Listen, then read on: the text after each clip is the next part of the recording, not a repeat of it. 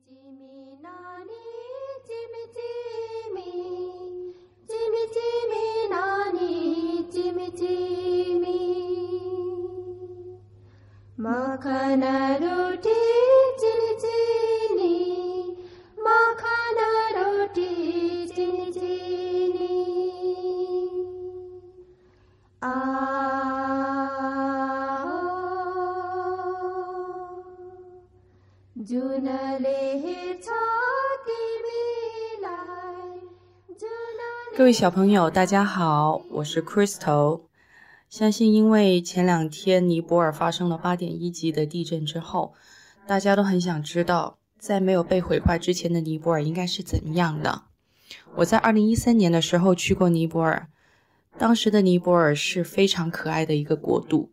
百分之九十二的人是相信印度教的，百分之八的人是相信佛教的。他们每天早上最重要的一件事就是去庙宇里边祈福，而且他们祈福的方式都是非常的虔诚，一早一晚，然后都是带上一些鲜花，然后非常虔诚的在他们的佛像面前祈求自己的一个愿望之类的。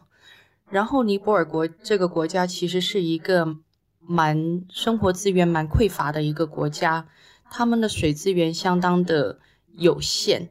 所有的市民都必须在井边接水，而且那个接水的流量是非常小的。他们每一天都需要拿一个很大的铜壶，然后排队在井边等候接水。经常他们的排队接水的长龙有二三十米之长，然后他们等候的时间差不多要两三个小时。他们接的那一桶水几乎就是他们全家一到两天的使用。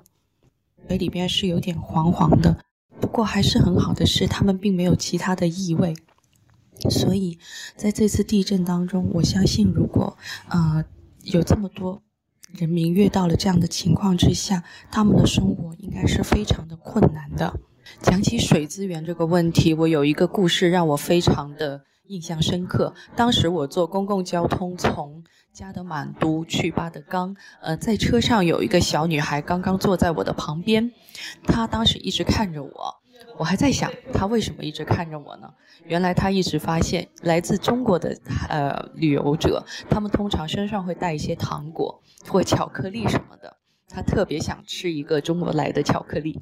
可是很不幸的是，我当时只有一些尼泊尔的糖果。于是呢，我就把我身上的糖果跟一些果仁送给了他。他为了答谢我，他向他对面的妈妈跟妹妹要了一只萝卜，那只萝卜大约有两两斤重的样子。他说：“这个给你在路上解渴。”我当时我很纳闷，为什么他们会呃给我一个萝卜呢？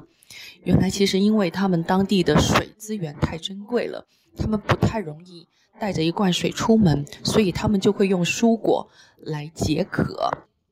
于是乎，他这就是当成一个礼物送给我了。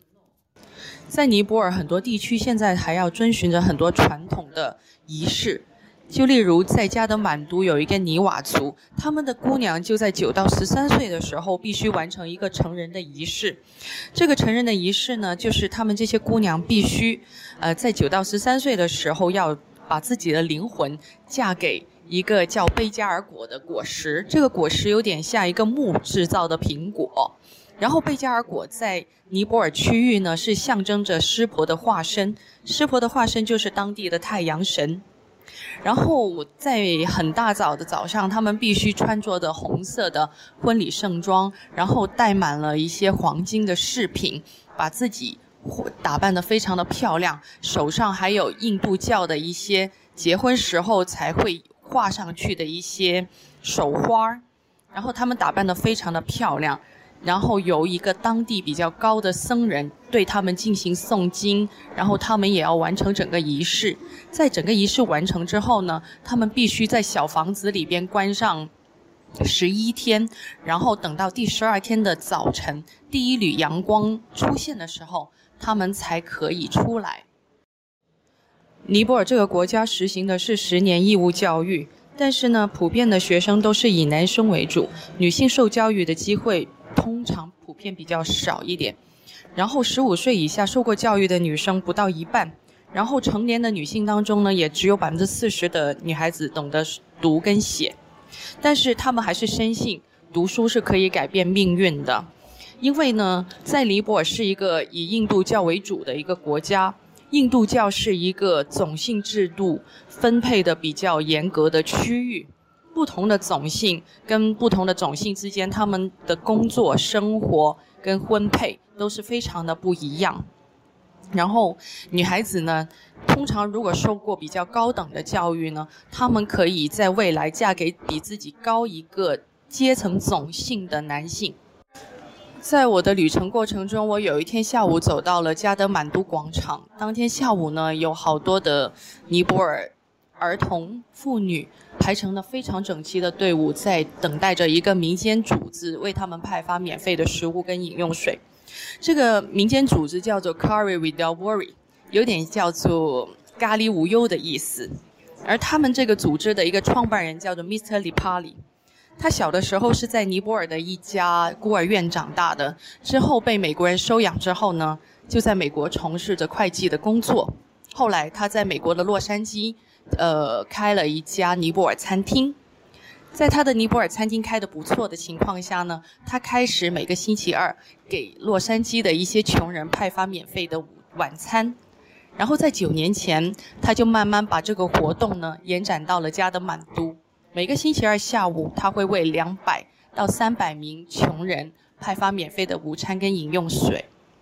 然后当时呢，很多小孩子呢都非常的高兴。因为在当地食物跟饮用水其实都比较匮乏，然后每个星期二的这一顿很丰盛的晚晚餐，基本上就是他们一个星期最好的那一顿晚餐了。